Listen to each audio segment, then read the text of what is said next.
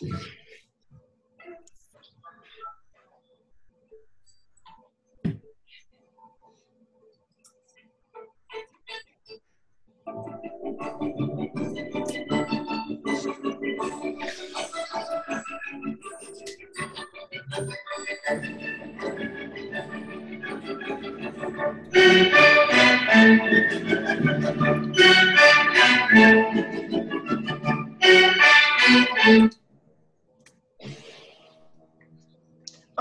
Tal? Yo soy Irene Torices.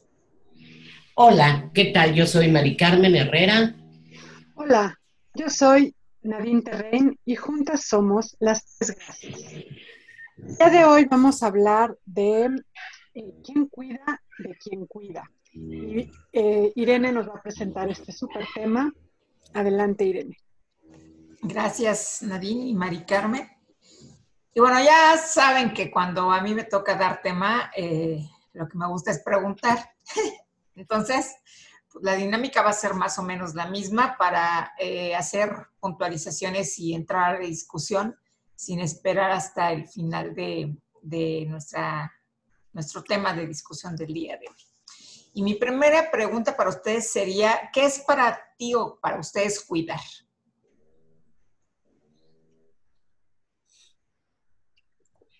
Híjoles, qué buena pregunta. Nunca, mira, eh, como parte de, las actividades profesionales que he realizado, he hecho acompañamiento terapéutico y me parece que parte del acompañamiento terapéutico tiene que ver con cuidar. Este, y eh, es como estar ahí, asegurarse que la otra persona eh, está bien o buscar el bienestar de otra persona y no necesariamente eh, hacerlo por la otra persona, sino como procurarle este, los medios para que la persona esté bien por sí misma, ¿no? O lo más posible por sí misma. Ok. Para ti, Mari Carmen, ¿qué es cuidar? Yo creo que depende de, de qué se cuida, porque eh, me puedo cuidar a mí misma, puedo cuidar mi salud, puedo cuidar mi bienestar, puedo cuidar mis plantas, puedo cuidar, eh, depende de quién cuido, puedo cuidar mi, espacio, mi hogar para que esté eh, como un hábitat cómodo. Depende, pero si hablamos de cuidar a otras personas, yo creo que es algo como muy delicado de expresar porque puedo satisfacer las necesidades, a ver si mi planta necesita agua o necesita que le ponga este, abono o X. A mis peces darles sus, sus alimentos. Ahora, si de una persona hablamos, dependerá también del estado, si es un recién nacido, si es una menor, si es una persona con necesidades especiales. Creo que es como muy amplio este, el tema y me está sonando muy interesante, porque una cosa será cuidar y atender, acompañar, puede ser como decía Nadine, y otra como, eh, no sé, pienso como hasta sobreproteger a la otra persona y hacer las cosas por ella, aparte de lo que decía Nadine, que no se, que no se hace, no se simplemente acompañar. Eh, está ¿Por personas con necesidades especiales te refieres a personas con discapacidad? Eh, puede ser personas con discapacidad o con sus, eh, digamos, limitadas por algún padecimiento, una enfermedad o por la edad, por ejemplo. ¿no? Necesariamente que necesidades, necesidades, particulares de cuidado, no necesidades especiales, porque la realidad es que todas las personas tenemos necesidades especiales y también de cuidado. Sin embargo, en el tema que vamos a abordar el día de hoy, em, es importante tener conciencia de que cuidar es una situación que nos involucra a todas las personas en algún momento o a lo largo de nuestras vidas. Nuestras mamás, nuestros papás se convirtieron en cuidadores en el momento en que nosotras nacimos. Y por mucho tiempo, mientras no empezamos a adquirir habilidades de independencia, cumplieron con este rol. Eh, Entonces, esta experiencia, para cada una de las personas que cuida, independientemente de cuál sea la edad o la situación específica por la que se cuida, es una experiencia única. Nunca será igual para ti, Nadine, que para Mari Carmen, que para mí, el cuidar de, en este caso, de otra persona. Y son muchos los aspectos que es importante considerar en esta relación cuidado, de cuidado, en donde es, es o, eh, y eso es lo que marca esta diferencia en la relación de cuidado, es lo que marca la, la experiencia de la persona que va a ofrecer los cuidados. El por qué se cuida y a quién se cuida es uno de los factores iniciales. La relación que se tenía previamente con la persona que se va a cuidar, la causa y el grado de dependencia de la persona que se va a cuidar, la ayuda que prestan otras personas que son miembros o no de la familia y las exigencias que se marquen tanto las personas que ofrecen el cuidado como las personas que reciben el cuidado. Y algo que aquí es importante decir es que esta es una actividad por la que generalmente no hay una retribución económica a menos que sean personas que se contratan justamente para brindar estos servicios de cuidado, porque tienen estudios de enfermería, porque han hecho esto a lo largo de su vida y la experiencia les ha dado ciertas eh, competencias o habilidades para hacerlo. Pero por lo general, y sobre todo en los países latinoamericanos, la persona que cuida no recibe ninguna remuneración y sí ve cómo se transforman diferentes áreas de su vida. ¿Cuáles serían las características comunes a una situación de cuidado? Lo primero, y ya lo mencionaron ustedes de alguna manera, es proporcionar este acompañamiento, ayuda, cuidado, como le queramos poner el título, como una buena forma para que las personas que requieren del cuidado sientan que tanto sus necesidades físicas, sociales y afectivas están resueltas. Y esto no implica que todas las personas que ofrecen el cuidado tengan las competencias para garantizar que estas necesidades sean cubiertas. También es importante tener en cuenta que implica una dedicación importante de tiempo y energía, valga la redundancia. Y la energía es quizá uno de los principales factores que tenemos que tener en la mente cuando hablamos de quién cuida, de quién cuida. Conlleva tareas que pueden no ser cómodas y agradables, como por ejemplo eh, asistir en, la, en el aseo a alguien que defecó o orinó o que vomitó o que eh, tiene sangrado por alguna cuestión quirúrgica. Habitualmente en esta relación de cuidado suele darse más de lo que se recibe. Aunque, pues, quienes tienen la fe católica dicen que estamos aquí para servir, pues no necesariamente la vocación de servicio es eh, retribuida o remunerada no solo económicamente, sino también a nivel de lo afectivo, de lo, eh, de lo económico, de lo afectivo, de lo económico, ni tampoco de lo social. Y es una actividad también que normalmente no se ha previsto y para que, la que no se ha sido previamente preparada.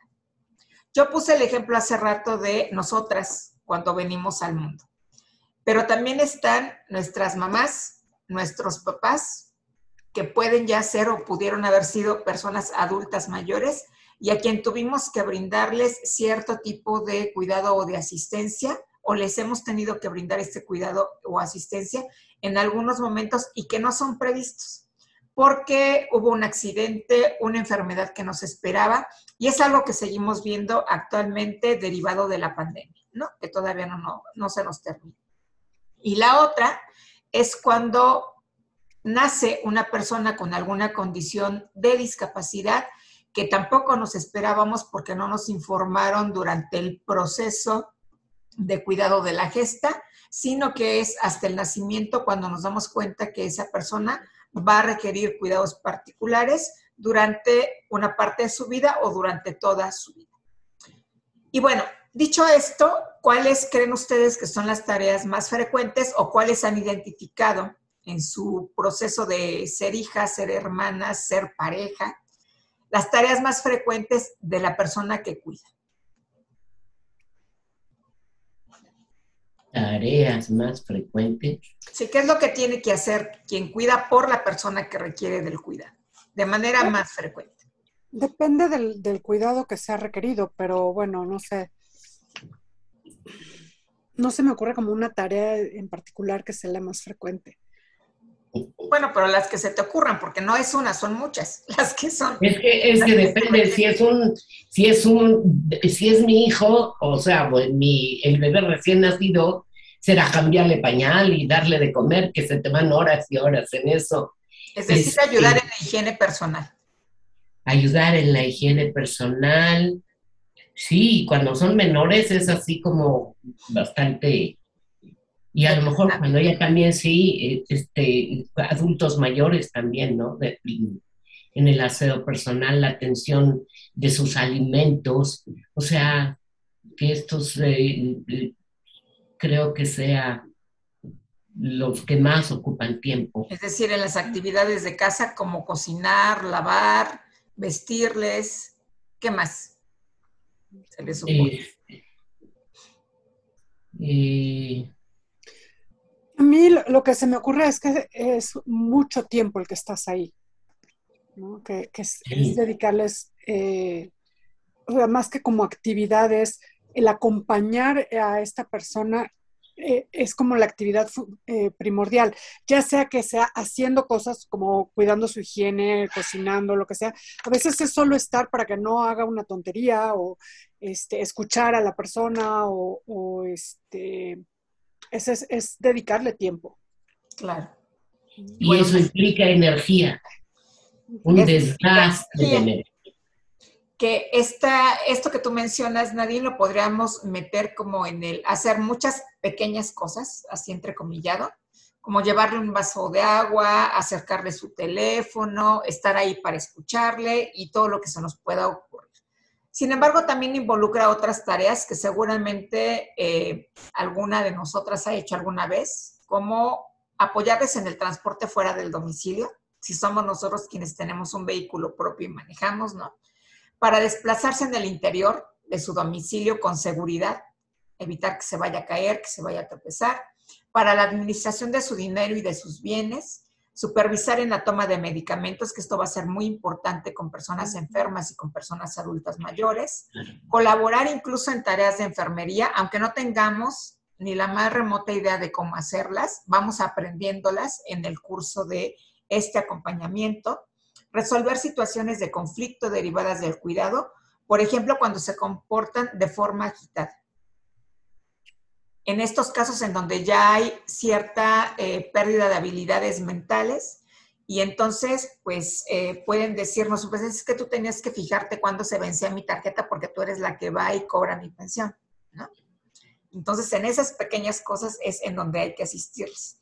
Ayuda para la comunicación con otras personas cuando existen dificultades para expresarse. Es decir, nosotros nos convertimos en intérpretes de la persona a la que se le brinde el cuidado con la familia, con el personal del banco, a la hora que van a hacer la compra.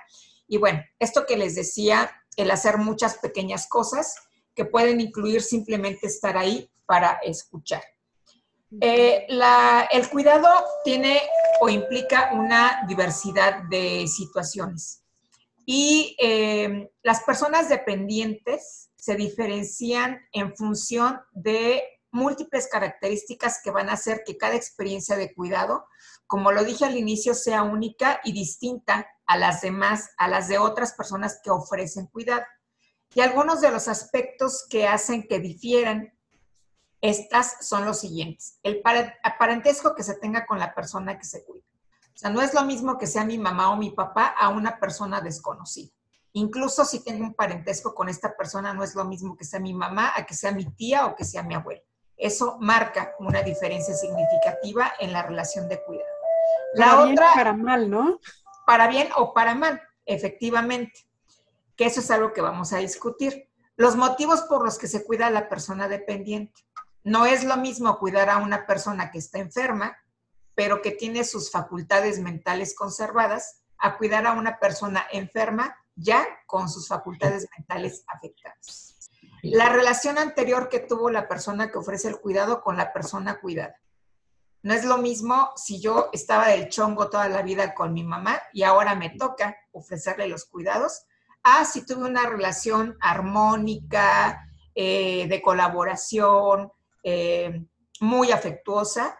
Así, insisto, toda la vida estuve del chongo con, con mi mamá o con mi papá. Y otras razones que pueden hacer la diferencia, como el si yo permanezco viviendo en la casa familiar o si me he retirado de ella desde hace tiempo. Eso también es un factor que va a marcar una diferencia significativa y también el que yo pueda tener a partir de esta relación de cuidado un apoyo económico o de otra índole por parte de la familia o de, o de otras personas a no tener ningún tipo de apoyo. María Carmen, tú querías comentar algo.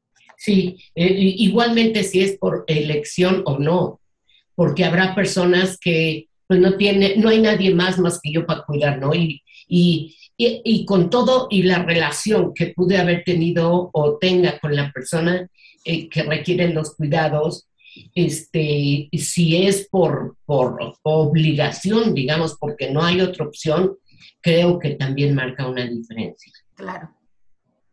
¿No? Y bueno, a veces está por elección o no, eh, ¿cómo lo puedo expresar? Si vives en la casa de la persona que requiere de los cuidados, casi que no te queda de otra. ¿eh? Por eso te digo. Pues, ahí estás y es una elección porque no tienes otro espacio en donde irte a vivir. Entonces se ve un poco como en, la novela de Como agua para chocolate, en donde a ti no le queda otra, primero por ser la hija menor, que ese es uno de los factores importantes para establecer una relación de cuidado, y segundo porque es la que se espera que nunca se case, nunca se enamora, nunca tenga una pareja, y vamos a empezar a entrar en la parte de la pareja y de la sexualidad. Eh, hay tres cuidadores o tres personas o tres grupos de cuidadores que pueden ver más afectada no solamente la vida de pareja, sino también su vida sexual cuando requieren hacerse cargo de otra persona. Una es cuando es la pareja de la persona que requiere el cuidado, la madre o el padre de la persona que requiere cuidado, el hijo o la hija de la persona que requiere cuidado. Y cuando hay un deterioro en la persona que requiere cuidado y necesita ayuda para todo lo que ya mencionamos, las actividades de la vida diaria, el apoyo para salir de casa, el hacer las cuestiones eh, domésticas de manera más sencilla, hay eh, algunos rasgos comunes en estos tres eh, actores, por decirlo de alguna forma, de la actividad de cuidado que pueden transformarse. Una son los roles que juegan como esposo, esposa, pareja, hijo, hija, eh, madre, padre, la modificación de los planes a futuro de la persona que va a ofrecer el cuidado, la reevaluación de la relación interpersonal, pueden presentarse en quien cuida sentimientos de ambivalencia y por supuesto va a tener que haber un reajuste en la vida social. Y es interesante que estos fenómenos se presenten igual en estos tres eh, actores, actrices, pero hay uno que se suma en el caso de las madres o los padres, que es el regreso a un rol dado por su. Es decir, yo ya había cumplido con mi función de madre, con mi función de padre, algo ocurre a uno de mis hijos y tengo que regresar otra vez a las funciones de cuidado que pensé que ya había superado.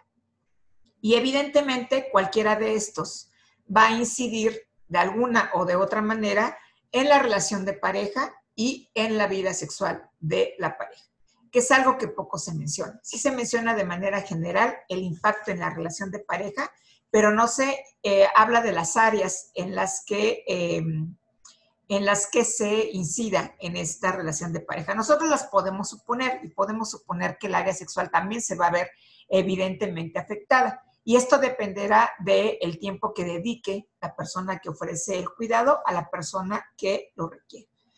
Eh, ¿Cuáles son los motivos por los que se cuida? Sería la otra pregunta que les haría. Ya algunos los mencionamos, pero ¿cuáles son los motivos por los que se cuida? Por eh, cariño y afecto, por culpa, por sentir que estás en eh, eh, como obligado por una, como una retribución, como yo fui cuidado, tengo que cuidar, ¿no? puede ser por una ganancia económica para quien es enfermera, por ejemplo, y se dedica a ello. vocación, dijimos por ahí. Sí. Bueno, básicamente hay seis factores o seis razones por las que se brindan cuidados a una persona. Por una motivación altruista, como en las personas que prestan voluntariado en los hospitales, por ejemplo, ¿no? Para mantener el bienestar de la persona que requiere cuidados porque se entienden y comparten sus necesidades y la persona que cuida se pone en el lugar de la otra persona y siente sus necesidades, intereses y emociones. Es decir, es una persona empática además de que no cobra por brindar sus servicios. Por reciprocidad, que de alguna manera lo dijiste, Nadine, ya que antes la persona, ahora cuidada, cuidó de nosotras o de nosotros. Por la gratitud y estima que sentimos hacia la persona que vamos a prestarle el cuidado. Y todas las anteriores, eh, las razones anteriores para cuidar a un familiar principalmente, parecen suponer eh, que tienen un mayor peso en la calidad y cantidad y tipo de ayuda que se va a proporcionar, así como en el grado de satisfacción con la experiencia de cuidado obtenida por el cuidado. Sin embargo, no siempre es así, por algunas cosas que ya mencionaste. Porque este cuidado puede darse por sentimientos de culpa del pasado, para evitar la censura de la familia, amigos o parientes no del núcleo familiar primario, y para obtener la aprobación social. Entonces, no siempre hay altruismo en esta relación de cuidado, sino que de alguna manera también me ayuda a expiar algunas culpas al estar presente para la persona que requiere de mi atención. Sí, Mari Carmen. Podría ser, sí, por, por, por esta parte de culpa. Aquí Nadine mencionó una parte de obligación, pero yo creo que puede haber una diferencia de obligación como algo impuesto a también por el deber ser, que creo que está integrada dentro del altruismo, ¿no? O sea, es, es como, no lo sé, yo cuidé, por ejemplo, a mi padre, aunque mi relación con él no fue eh, la máxima, en su lecho de muerte por cuatro meses yo lo, lo cuidé hasta que expiró, ¿no? Eh, pero es como esta parte de deber ser, de no lo sé, incluso de un trabajo personal, un trabajo personal de, limar este, situaciones o, que vengan, no sé, perdón o cercanía o construir puentes, digamos, con la persona, sobre todo si está, eh, eh, digamos, grave, ¿no? O si está en un lecho de muerte. Solo que en esta parte del deber ser yo lo entendería y sobre todo en el caso de las mujeres, como este rol histórico que se nos ha asignado, de que somos quienes tenemos que estar ahí para, sobre todo para la mamá y el papá. A lo mejor para los hermanos y las hermanas, no tanto para la pareja, quizá, pero principalmente con la mamá y el papá, casi que tenemos la obligación de estar presentes cuando requieren una situación de cuidado. Y entraría en alguna medida en que podremos nombrarlo de otra forma esta parte de los sentimientos eh, de culpa. Igual para resolver situaciones que no han sido habladas, que no han sido expresadas, antes de que la persona a la que estamos prestándole cuidado, pues se vaya de este mundo si es que está en una etapa terminal o no tenemos la certeza de que va a salir de, este, de esta situación de enfermedad que está, que está viviendo. ¿no? Pues sí, también sería una de las razones por las cuales se prestan cuidados a personas cercanas, sobre todo. ¿Y cuál sería o cuál creen que sería el perfil del cuidador de una persona que eh, pues brinda esta atención, independientemente de cuál sea su vínculo con la persona que requiere el cuidado? Eh, yo creo que es lo mismo que dijiste al principio, es única, o sea, es diferente en cada ser humano, dependiendo de todo esto que has hablado, dependiendo de eh, los motivos, dependiendo del porqué, dependiendo de la personalidad, la cercanía, la capacidad de dar, etcétera, creo que puede ser como muy, no hay un perfil. Yo creo que todos podemos dar. Lo que sí creo que se requiere eh, es esta convicción, humanidad o no sé cómo llamarle, caridad humana o calidad humana de dar a otro y de, de atender a otra persona. ¿no? como una parte empática. Eh, yo creo que sí debe haber algún perfil, porque hay personas que no cuidan, punto, ¿no? Que, no, no se acercan ni a los hijos, ni a las plantas, ni a los eh, demás seres vivos, ni, ni a, eh, quién sabe si a sí mismos. Hay gente que, que, no, este, que no tiene esta capacidad de empatía tan desarrollada y que definitivamente en una situación de poder elegir, prefiere pagar para que cuiden eh, y desentenderse de alguna manera, ¿no? Claro. Pero al pagar, perdón, pero al pagar también sería una manera de atender, ¿no? De darlo. No, yo no tengo la capacidad, pero te coloco aquí en Lo dije de alguna manera, pero hay quien incluso se desentiende del pago. Claro, claro. Claro, claro. Y por eso es que hay leyes que dicen que este, los hijos tienen la obligación de cuidar de sus padres cuando los padres ya no pueden cuidar por sí mismos, porque sí hay muchas personas que se desentienden completamente y abandonan abandonan a las personas adultas mayores, abandonan a las personas con discapacidad, abandonan mucho a las personas con eh, discapacidad mental, ¿no? con este, problemas psiquiátricos, van y los depositan en un hospital y no los vuelven a ver. Claro. Bueno, quizá más que hablar de un perfil, eh, tendremos que hablar de eh, las características de las personas que ofrecen cuidado. Lo primero que ya habíamos dicho es que la mayoría de personas que brindan cuidado son mujeres. El 83% del total de la población que pudiéramos pensar que ofrece cuidado son mujeres. De entre las mujeres cuidadoras, 43% son hijas, 22% son esposas, y 7.5 son nueras de la persona cuidada. La edad media de quien brinda cuidados es de 52 años. Solo 20% superan los 65. En su mayoría están casadas o casados el 77%. Una parte sustancial de quien ofrece cuidados comparte el domicilio con la persona cuidada, el 60%. En la mayoría de los casos no existe una ocupación laboral remunerada del cuidador, en el 80% de los casos. La mayoría de quien presta el servicio de cuidado es de ayuda diaria a su familiar, a un familiar mayor, el 85%. Gran parte de quien ofrece el cuidado no recibe ayuda de otras personas, el 60%. La rotación familiar o sustitución del cuidador principal por otros miembros de la familia es moderadamente baja 20% yo diría ahí es nula, ¿no? O sea, o sea, tengo ganas de irme a tomar un café con mis amigas, no, pues ¿qué crees que no tengo tiempo? Entonces, pues ahí te quedas y a lo mejor las amigas más bien van a casa de donde vives con la persona que estás prestándole cuidado y echarte el café. La percepción de la prestación de ayuda es de cuidado permanente. No hay quien te sustituya. Y una parte de quien me ofrece el cuidado comparte la labor con otros roles familiares como cuidar de sus hijos o hijas el 17%. Y ahora, ¿cuándo se convierte uno en cuidador? Frecuentemente en el inicio del cuidado la persona que cuida aún no está plenamente consciente de que es el miembro de la familia sobre el que va a recaer la mayor parte del esfuerzo y responsabilidades del cuidado y tampoco de que probablemente se encuentre en una situación que puede mantenerse durante muchos años y que posiblemente implique un progresivo aumento de dedicación en tiempo y energía.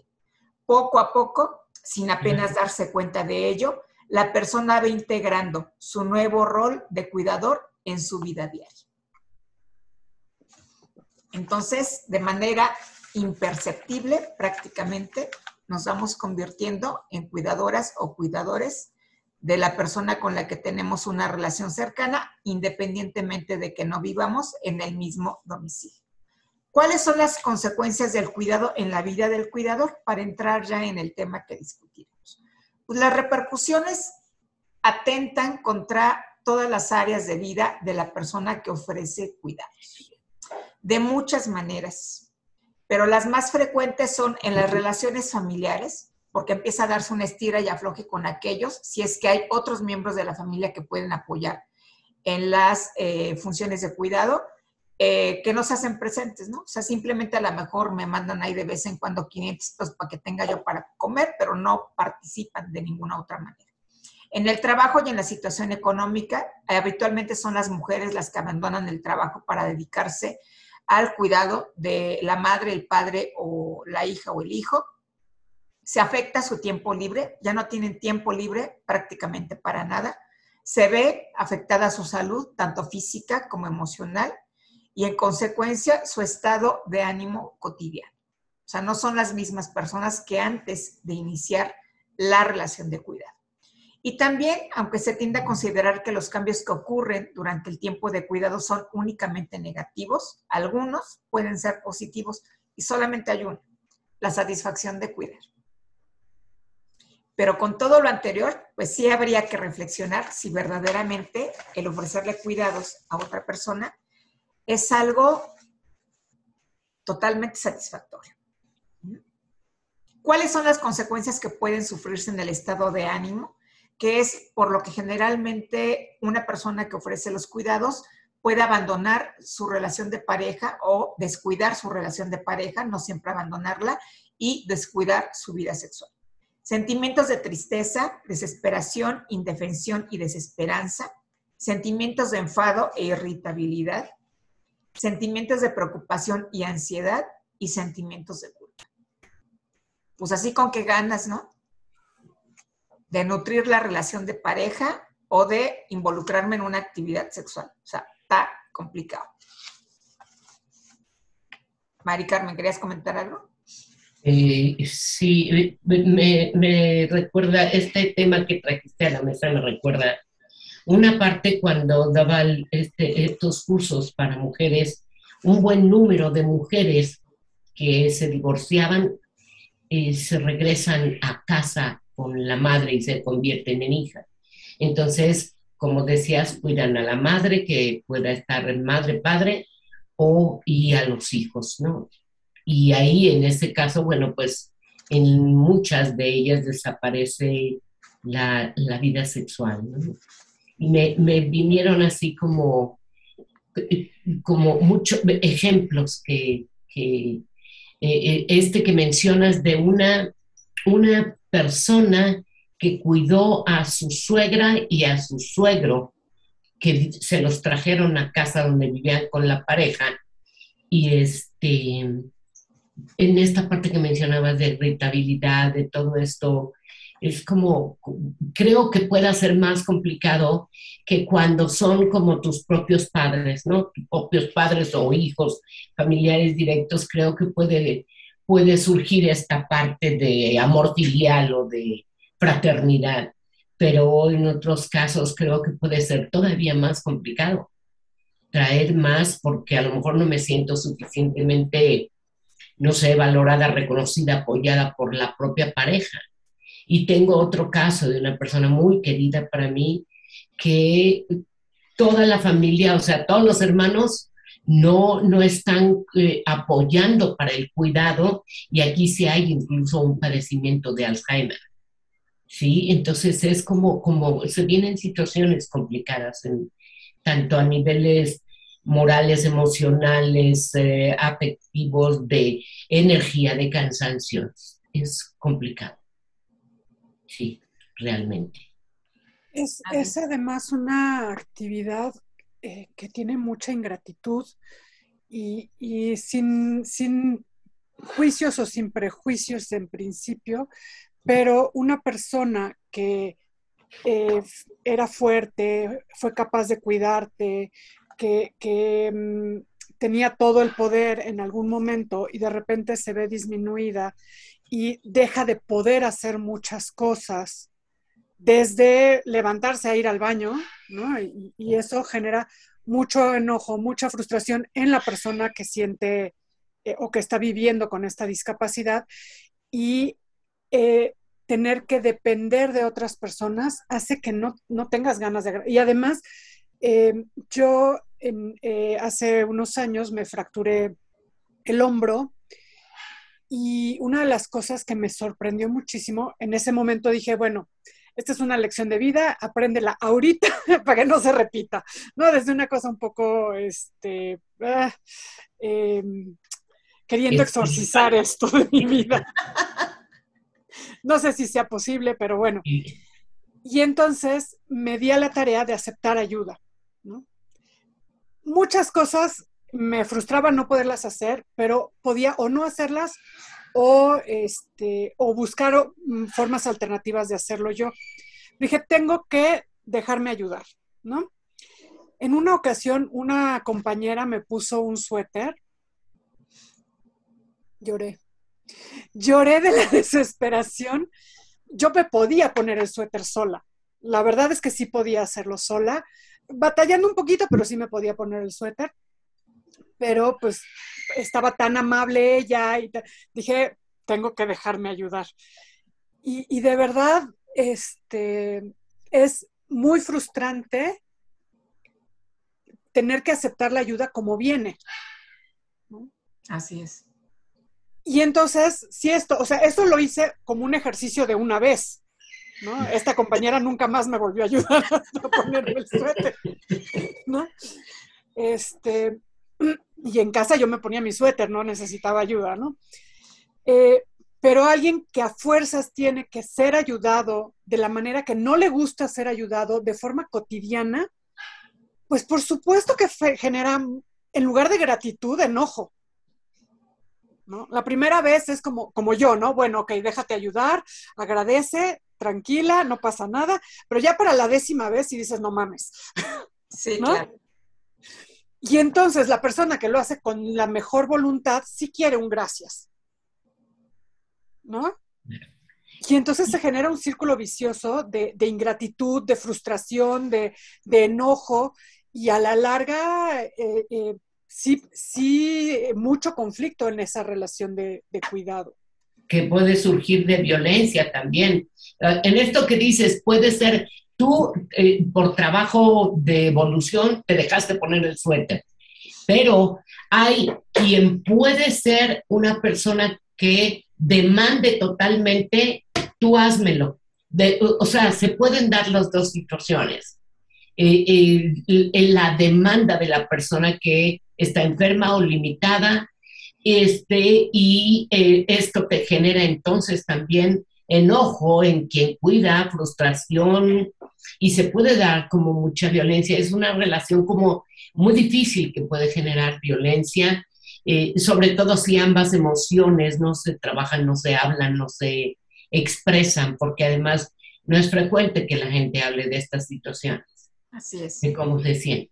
Y la otra también está el, em, la tendencia a sobreproteger a la persona que requiere el cuidado.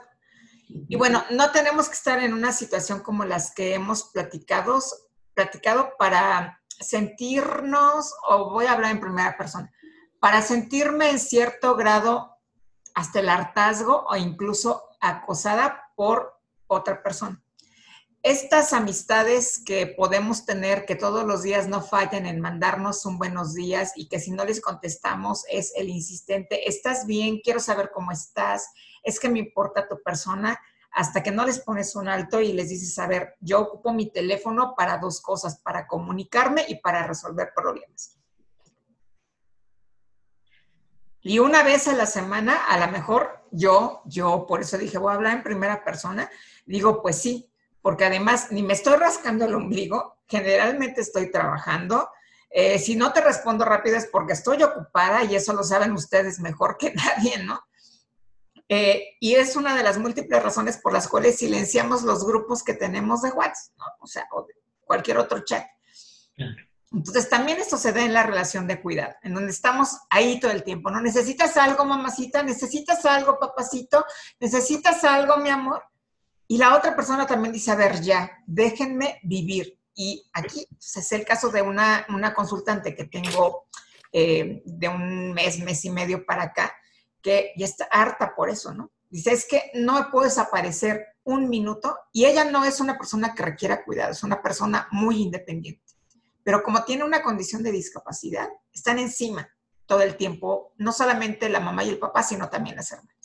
Entonces, tantito se va a su recámara a descansar y a desafanarse de ellos y ya están, vente para acá, vamos a ver la televisión, vente para acá, vamos a comer palomitas. La otra ya está harta. Claro. Y bueno, pues su sexualidad por supuesto que se está viendo afectada, porque pues algo de lo que me dice es que ni siquiera me puedo masturbar a gusto, ¿no? Porque toda la vida están ahí al pendiente. Y estás bien, sí, estás bien ahí en el cuarto. Y pasando justo al tema de la sexualidad, o sea, ¿qué tendría que hacer la pareja o la no pareja, vivan juntos o no vivan juntos, la persona que ofrece el cuidado, para no descuidar su posible relación de pareja ni descuidar su sexualidad? ¿Qué se les ocurre? que podría hacer.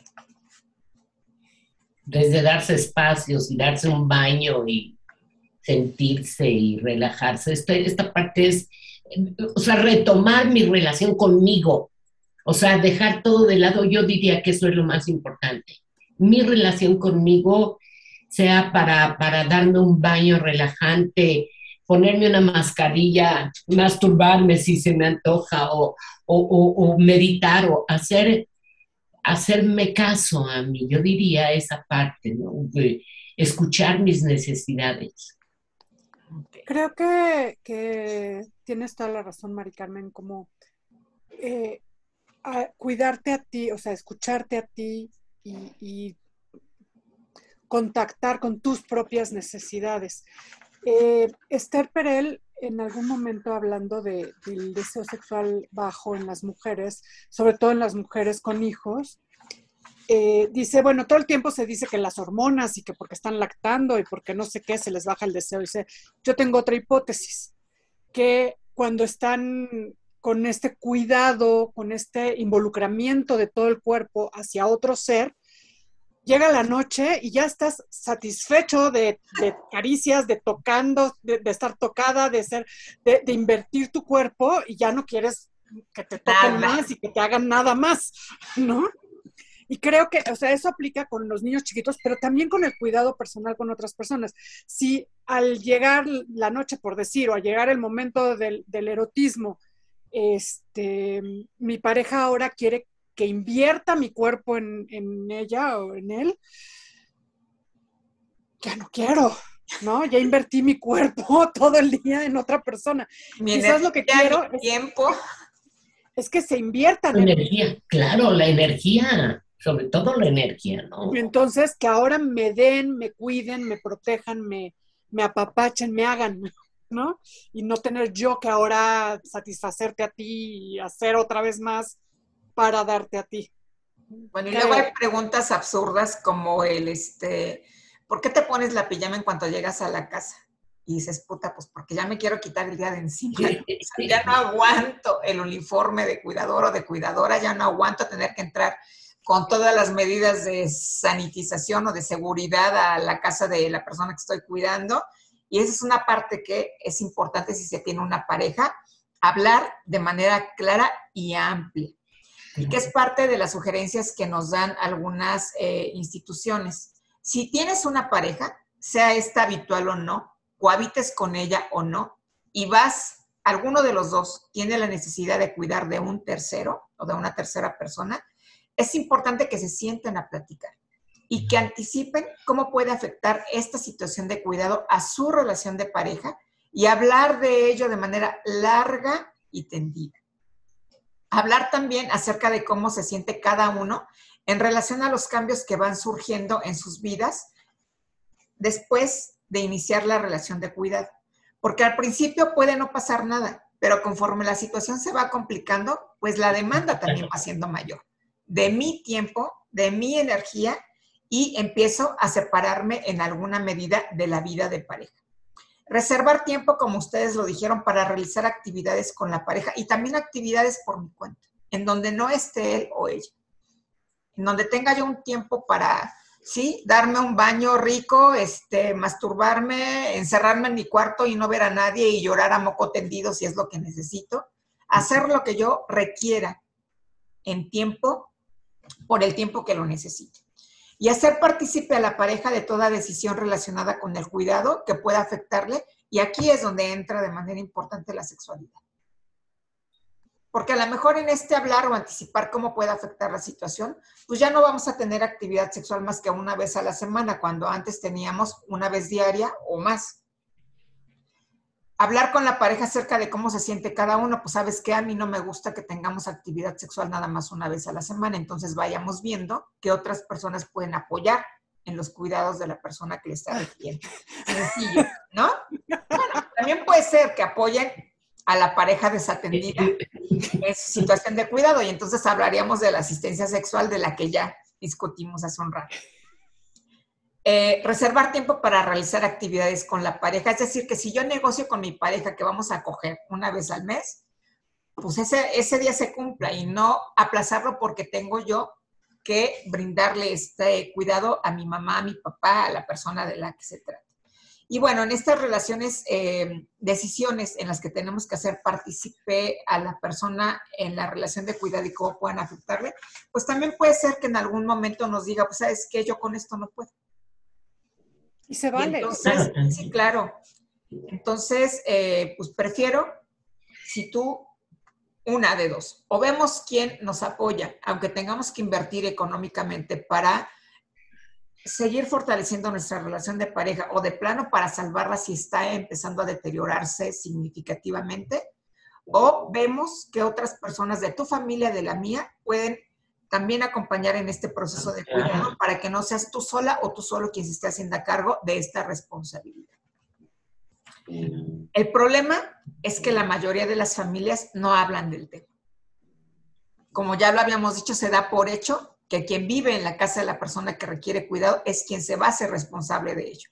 Que la madre es quien tiene que hacerse eh, eh, responsable del cuidado de la hija o el hijo que tiene una discapacidad, alguna enfermedad que es la pareja de quien tiene una enfermedad, sea esta aguda, crónica, eh, terminal, es quien tiene que hacerse cargo del cuidado. Y algo que también hay que decir a este respecto es que... Espérame que te interrumpa, perdón. Siempre y cuando sea la mujer. Porque si es el hombre el, el que tiene que cuidar a su esposa, muy probablemente, como, como dijiste en las cifras, él sí puede decir, no, yo estoy trabajando, yo contrato a alguien, o te mando con tu mamá, o yo no te, yo no te cuido. O pasa lo que iba a mencionar justamente, que es, eh, va encaminado a lo mismo, ¿no? O sea, son los hombres quienes reciben más apoyos cuando requieren tener una relación de cuidado con sus parejas que las mujeres. A las mujeres les echan la bendición y las dejan solas, con la pareja o con el hijo, la hija, con quien tengan que cuidar. Y los hombres, pues siempre, pues como son medio inútiles, ¿no? O sea, como esto, para esto no están hechos históricamente, pues entonces buscan el apoyo de otras personas y a ellos sí se les da, a ellos no se les da un no por respuesta. Entonces ahí estará la mamá, seguramente la mamá, la hermana de él para el cuidado de su pareja, independientemente de cuál sea el sexo de la pareja, o las hermanas, los hermanos de la pareja para apoyarle en esta situación de cuidado. Y eso, tiene que ver. Perdón. Eso tiene que ver mucho con todo este sistema patriarcal, patriarcal todo, todo esto integrado, ¿no? Que, que el hombre no está capacitado, sin embargo, han, existido casos de hombres que cuidan, atienden de manera de, hasta devota de, de la pareja o de, de los padres, ¿no? Pero es como, eh, como, más, más, más personas o más mujeres buscan apoyar a este hombre, pero es esta parte sin darnos cuenta de este sustentar eh, la prolongación de este sistema patriarcal. ¿no? Es, y eso es algo a lo mejor muy sutil, no perceptible. Sí y no, porque, bueno, eh, tienes toda la razón. Habría que preguntarnos simplemente o recordar más que preguntarnos cuánto tiempo tiene que se empezó a autorizar a los hombres trabajadores con hijos el solicitar una eh, licencia por paternidad. Tiene bien poco. o sea, históricamente tiene bien poco. O solicitar una licencia porque un hijo o una hija está enferma y la pareja o no existe o no puede ofrecerle los cuidados en ese momento por las razones que sea. O sea, la realidad es que tiene muy poquito. Y los hombres que lo solicitan son los menos en relación al número de mujeres. Entonces, también esto sí tiene que ver con una cuestión patriarcal, de género y con muchas otras. Ahora, ¿cómo saber como cuidadora o cuidador si me estoy cuidando? Porque como bien dijeron ustedes al principio, pues yo soy quien primero que nadie tiene cuidar, que cuidar de sí misma o de sí mismo. Tengo que preguntarme si estoy durmiendo lo suficiente. Y lo suficiente no es cuatro horas, son cuando menos las ocho horas reglamentarias, mínimo seis, para poder rendir en el cuidado de la otra persona. ¿Estoy comiendo de manera adecuada y saludable? ¿O a veces me salto las comidas? Si te saltas las comidas va a ser tu energía mucho menor que si haces una tres comidas y tus dos colaciones diariamente, aunque las colaciones sean un puñado de palomitas de maíz. Hago ejercicio con regularidad. El ejercicio sabemos que es fundamental, no solamente para mantenernos en forma, sino también para que nuestras eh, neurotransmisores funcionen de manera que nuestro estado de ánimo no decrezca. ¿Fumo mucho o tomo mucho café? Dos factores que atentan importantemente contra la salud de quien cuida. Mi carácter se está volviendo un poco agrio. Estoy irritable, no aguanto a nadie, me peleo con todo el mundo. Lloro con demasiada facilidad. Sufro de dolores de cabeza, molestias abdominales, dolores de espalda, falta de energía o de fuerza. Me siento apoyada o apoyado por mi familia. Tengo con quién hablar de cómo me estoy sintiendo en esta relación de cuidado o de otros temas de mi vida personal. Me dejo ayudar o pido ayuda. Que a veces no se da ninguna de las dos cosas, ¿no? Soy capaz de encontrar ratos para mí. Si respondiste que no a alguna de estas preguntas, no te estás cuidando lo suficiente, si estás, si tienes a tu cuidado a otra persona, y esto va a afectar de manera directa también a la persona que estás cuidando.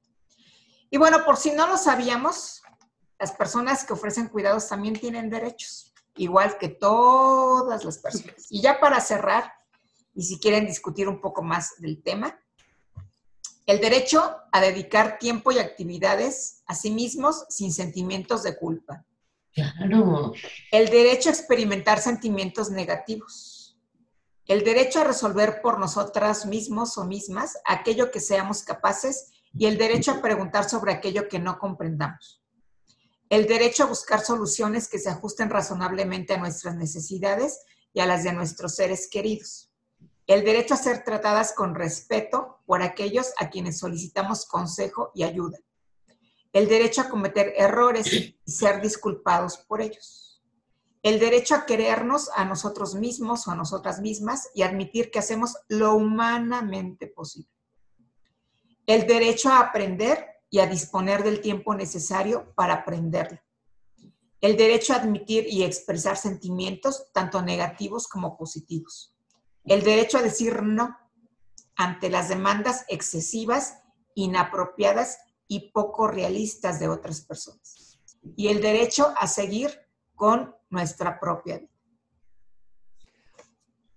Oye, ese derecho a decir no no necesariamente es ante las demandas inapropiadas, igual y es porque no quiero, punto. Exacto. ¿No? Y es mi derecho. No necesariamente tiene que ser inapropiada la demanda del otro, ¿no? Igual y no quiero y vamos a ver cómo le hacemos, porque yo no quiero hacer esto. Empezando por el ser quien se haga responsable del cuidado de la persona que lo requiere. Claro.